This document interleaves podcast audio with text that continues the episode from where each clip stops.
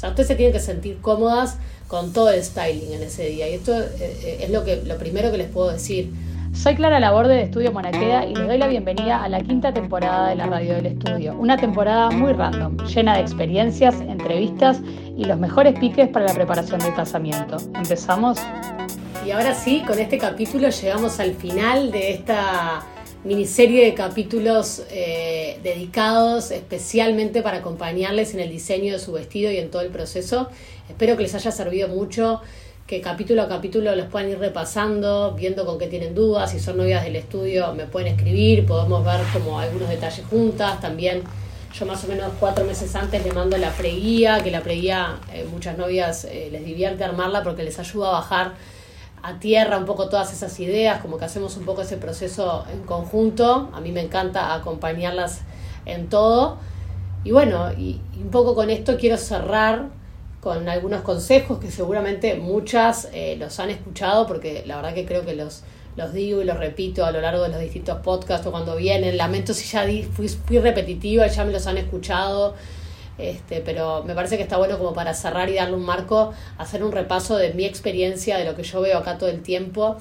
Eh, nada, qué es lo que está bueno tener en cuenta al momento de, de definir todo esto que a veces puede parecer como abrumador, como mucha información o como mucha presión de que bueno, tiene que ser el vestido, el momento y un poco con esto para que puedan como tenerlo siempre en cuenta y así como Biblia van viendo, bueno, sí, esto, voy a hacer esto y me guío.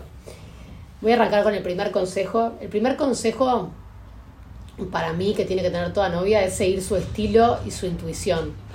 No perder nunca el sentido común, que a veces es muy fácil en este mundo bridal perder el sentido común porque, porque una cosa lleva a la otra y porque ya que estamos, o, o a veces este, nada, estamos como un poco mareadas, nos ponemos acá en la prueba y, y eligen tomar un camino que en realidad no las representa o se guían por imágenes que empiezan a guardar muchas, muchas fotos y cuando las tratan de compaginar tratan de usar todas juntas y eso ya al final es una ensalada que no las representa.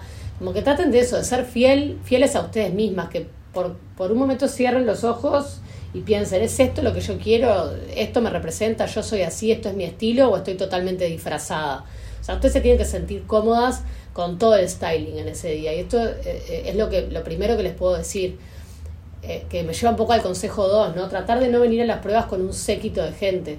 La realidad es que venir con, con multitudes o con gente distinta en todas las pruebas lo único que hace es generar dudas, incertidumbre. Pasa que a veces eh, si la novia es un poco insegura o, no está tan convencida de lo que quiere, es todo muy influenciable. A veces pueden venir con alguien que, que obviamente que lo hace desde el corazón y desde la buena voluntad. Nadie lo hace como para tratar de hacer un mal, pero a veces te dan la opinión eh, sin ponerse en tu lugar, sino que te dan una opinión desde el gusto personal. Y acá es muy importante ponerse en el lugar de la novia. ¿Cuál es el estilo de la novia? ¿Qué le gusta? Quizás la, la novia quiere una moña gigante, por poner un ejemplo, y, y, viene con alguien que le dice, no, esa moña es espantosa, pero a la novia le encanta. Entonces, como que ahí está bueno pensar en la persona que lo va a usar. O sea, ustedes tienen que pensar en ustedes mismas. A mí me gusta, perfecto, a mí me gusta, voy para adelante no dejarse condicionar por el qué dirán, qué van a pensar, va a gustar, no va a gustar.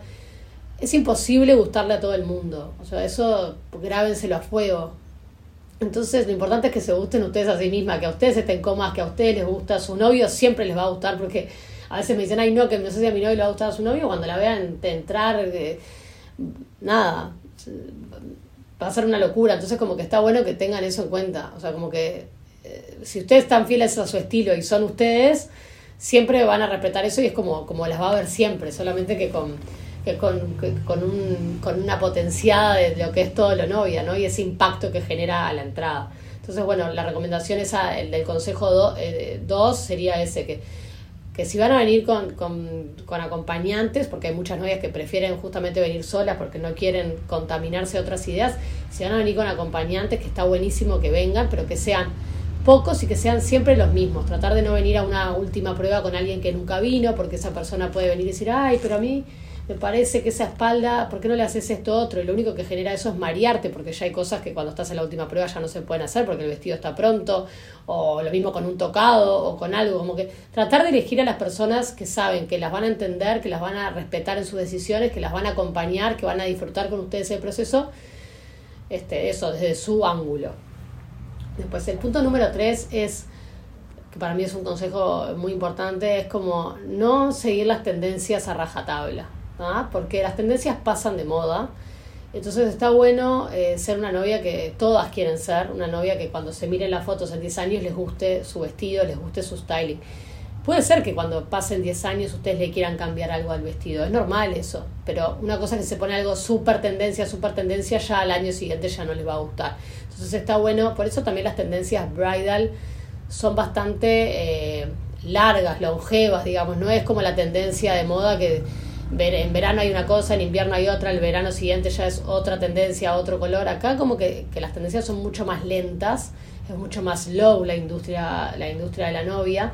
Entonces, eso te, eso por eso también es como súper actual. Pueden escuchar nuestros capítulos de tendencias que tenemos, creo que uno con Cami Galfione y otro con Floppy que grabamos. Están súper vigentes, los escuchan, ¿no? Y las tendencias que hablamos ahí son un poco lo que está. Después puede haber cosas que vienen un poquito más, se van, pero más o menos pasamos como por, por, esos, por esas estadías. Y si ustedes representan su estilo, lo respetan y le agregan algo de tendencia, va a funcionar muy bien. Después, como consejo número cuatro, les voy a decir que es fundamental confiar en, en sus proveedores, que para algo los contratan.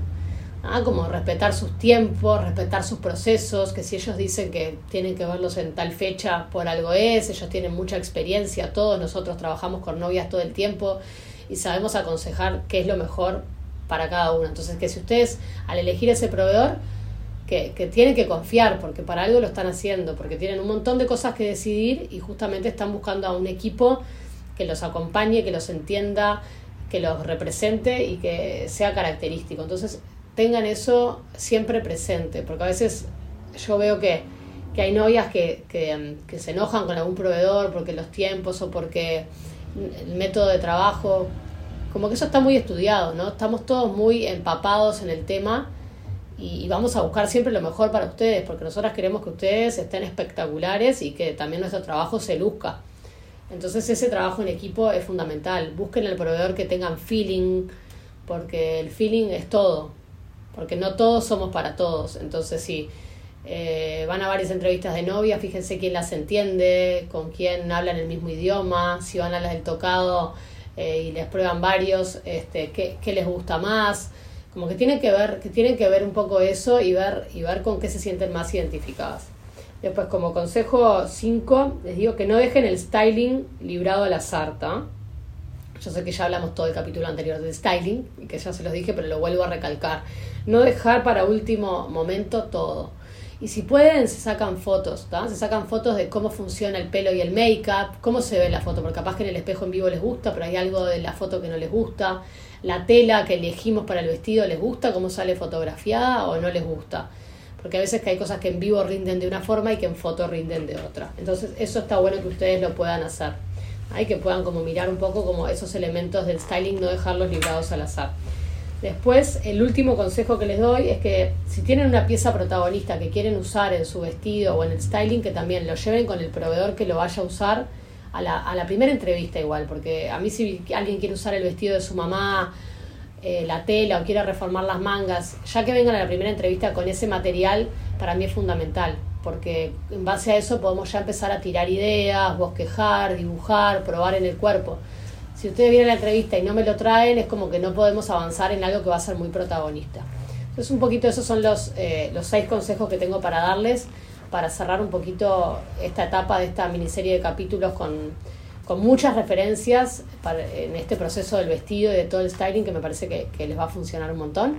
Y bueno, ya el jueves que viene vamos a volver con entrevistas de novias, así les doy un respiro que estuve por muchos capítulos un poco yo sola pero es son cosas del proceso que a veces a mí me parecen como obvias porque estoy acá y las veo y vamos capítulo a capítulo, pero creo que así ordenadas como se las armé, las voy a ayudar a ustedes a que, a que todo el proceso, sea con quien sea que lo hagan, sea un poco más simple y, y esté un poquito más claro.